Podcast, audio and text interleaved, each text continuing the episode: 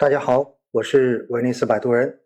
在过去的这一段时间呢，其实最吸引大家眼球的不是 A 股的表现，而是债市的表现。因为在过去这段时间，不仅是很多的债券型基金在一周之内跌去了今年所有的涨幅，而且很多的银行理财产品也出现了浮亏。所以呢，有非常非常多的人在过去这段时间都觉得非常的痛苦。有很多人也在问我，到底是怎么回事儿？现在不是降息周期吗？为什么债市会跌呢？为什么连我在银行买的理财产品也会出现亏损呢？还有些人就觉得一定是有人在害我，一定是有人想害朕。其实呢，对于债市来说，要走牛有一个基本面的基础，那就是经济相对而言压力会要比较大，也就是说经济预期要是比较差的。这样子，为了刺激经济，货币政策大概率就会是宽松的。而货币政策宽松，意味着市场的流动性充足，资金的利率就能维持在一个比较低的位置。对于债券本身的价格而言，利率越低，债券的价格就越高；而利率越高，债券的价格就越低。所以呢，从投资的角度上面来说，由于对于经济未来的这种悲观。所以，更多的资金也会降低投资的风险偏好，所以在这个时候，低风险的债券也就会成为资金追逐的热点，而债券的价格自然也就会高。所以，简单的做一个因果的联系，那就是只有经济相对而言比较差的时候，债市就有走牛的可能。那当经济的预期一转好，那么一方面呢，资金会更愿意选择风险类资产进行配置，比如说股票。那么这个时候呢，对于债券的这个投资偏好就会下降，所以债券市场的供求关系就会出现变化。那么这个时候呢，债市本身就会跌。而另一方面，因为大家对于未来经济复苏的预期变得越来越强，所以相关的这些公司跟个人就更愿意借钱融资来扩大生产投入。所以这个时候呢，资金就会从金融体系中间更多的融到实体经济，也就是平时说的信用投放，比如说贷款之类的。所以呢，金融体系内的资金总量就会变少，那么资金利率就会开始上升。那么在这种时候，债市也会出现下跌。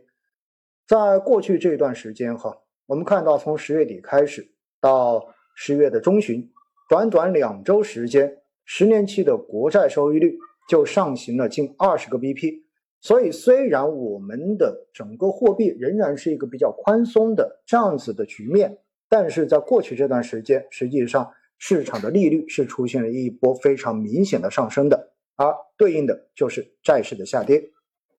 而为什么银行理财产品也会跌呢？因为从二零一八年四月份资管新规出台之后，银行理财产品就已经开始了净值化的进程。那么过渡期呢，在去年的十二月三十一号就结束了。现在的银行理财产品本质上面和债券型基金没有太大的区别，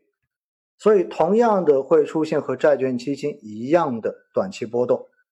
只是呢，过往这些年买习惯了银行理财产品的客户们，对于保本的理财产品居然会亏钱，在感情上面还是无法接受。而投资债基的基金投资人，风险偏好呢本来也很低。对于浮亏的接受度也很低，所以大家往往会在债市出现波动的时候，采取赎回、卖出持有产品的这种方式来规避风险。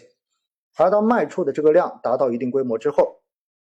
银行理财子公司和基金公司为了应对投资者的赎回，不得不在市场中间进行持仓债券的抛售，来换取更多的流动性，这就使得债市会进一步的下跌。而进一步的下跌又有可能引发更大量的赎回，最终形成一个负反馈，造成流动性的踩踏。所以对于债市而言，哈，稳定预期比什么都重要。那么在上周呢，实际上我们已经看到央行已经通过公开市场的流动性投放来进行预期的调整。我们也看到呢，实际上上周后面的几天，整个国债收益率的曲线已经开始出现了拐点。其实大家对于未来债市哈没有必要有过多的担心。那很多人问我，现在手中的债券资产应该是卖还是应该补仓？